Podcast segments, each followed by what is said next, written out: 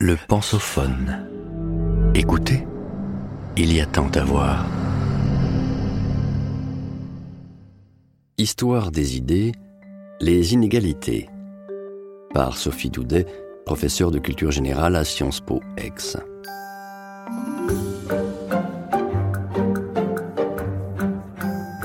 Épisode 1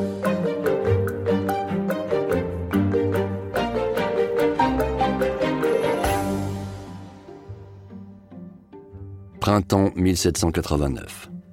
Une gravure circule à Paris qui résume la situation politique et sociale du royaume à la veille de la tenue des États généraux. On y voit un modeste membre du tiers-État qui porte, confortablement juché sur ses épaules, un noble hilar et un prêtre fort replet. Le message est clair. Le peuple laborieux ploie sous la charge des nantis, qui se sont seulement donné la peine de naître. La nuit du 4 août. Les privilèges sont abolis et c'est la fin de l'Ancien Régime. Désormais, on clame au monde entier que les hommes naissent et demeurent libres et égaux en droit. Dans la presse, on peut alors découvrir une autre gravure. Un homme du peuple, un aristocrate et un prêtre s'apprêtent, une cuillère à la main, à partager un même œuf à la coque. On se prend à rêver d'égalité parfaite et réelle. Olympe de Gouges s'imagine parler au nom de toutes les femmes à l'Assemblée nationale et dans les îles, les esclaves espèrent leur affranchissement. Il leur faudra pourtant être patients. Automne 2008. La crise des subprimes plonge dans la tourmente l'économie mondiale et met à la rue 8 millions de familles américaines.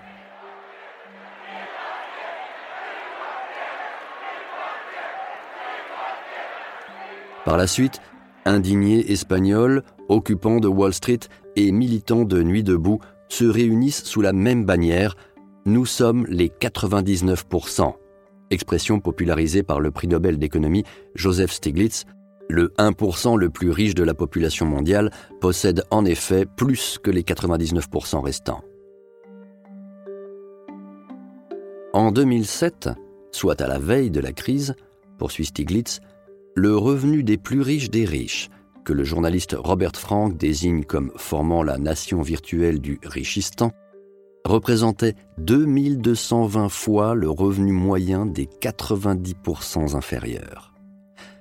Dix ans plus tard, le magazine Forbes dénombre 2043 milliardaires dans le monde. En 2018, ils sont 165 de plus tandis que 800 millions d'individus vivent toujours avec moins de 2 dollars par jour.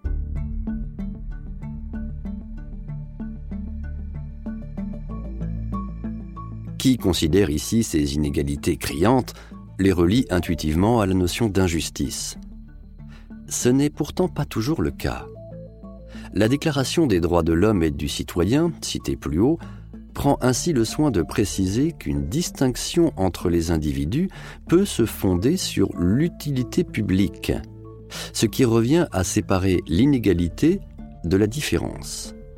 La première est étymologiquement ce qui n'est pas égal, aequalis en latin, que ce soit en nature, en quantité, en qualité ou en valeur.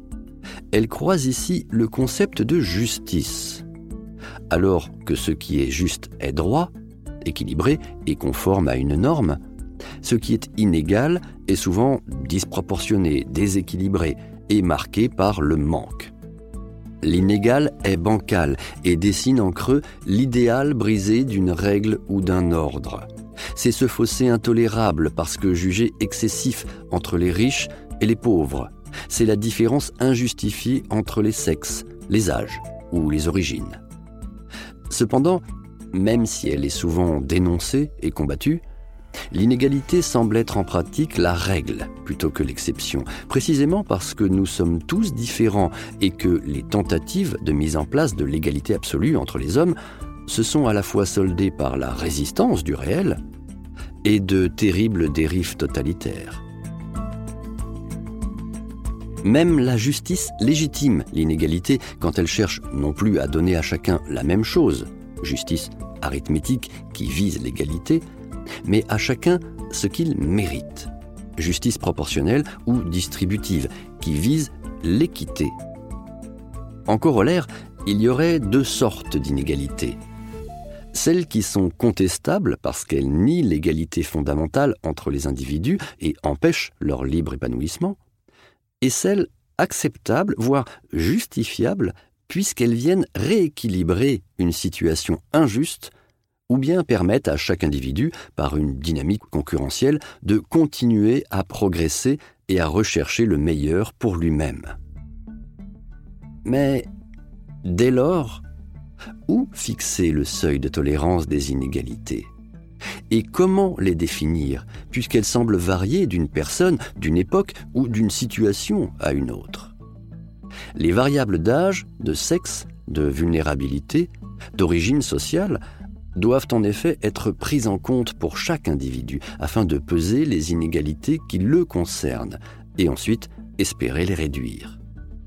La question de l'accès concret aux biens et aux services semble dès lors cruciale. Il y a ainsi inégalité, explique l'Observatoire des inégalités, quand une personne ou un groupe détient des ressources, exerce des pratiques ou a accès à des biens et services socialement hiérarchisés.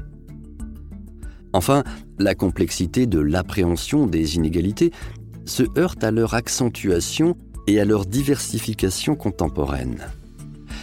Le rapport sur les inégalités mondiales 2018, rendu par cinq économistes de renom, Facundo Alvaredo, Lucas Chancel, Thomas Piketty, Emmanuel Saez et Gabriel Zuckman, est ainsi sans appel. Les inégalités ont fortement augmenté depuis les années 80 en Amérique du Nord, en Chine, en Inde et en Russie, tandis qu'elle stagne à un très haut niveau au Moyen-Orient, en Afrique subsaharienne et en Amérique du Sud. L'augmentation est moins forte en Europe en raison de l'intervention de l'État-providence, mais les chercheurs font le constat de la fin du règne égalitariste post-45. Partout, la richesse privée croît et la richesse publique stagne ou diminue. Si les effets de la mondialisation sont très divers d'un pays à l'autre, l'écart entre les plus riches et les plus pauvres ne cesse de se creuser, en raison notamment de l'essor des nouvelles technologies qui reconfigurent le marché du travail, de l'affaiblissement des syndicats et de la financiarisation de l'économie. L'enjeu, concluent les auteurs du rapport, n'est pas seulement économique ou même social, il est avant tout politique le lourd prix à payer de l'inégalité risque d'être celui de la dissolution du vivre ensemble.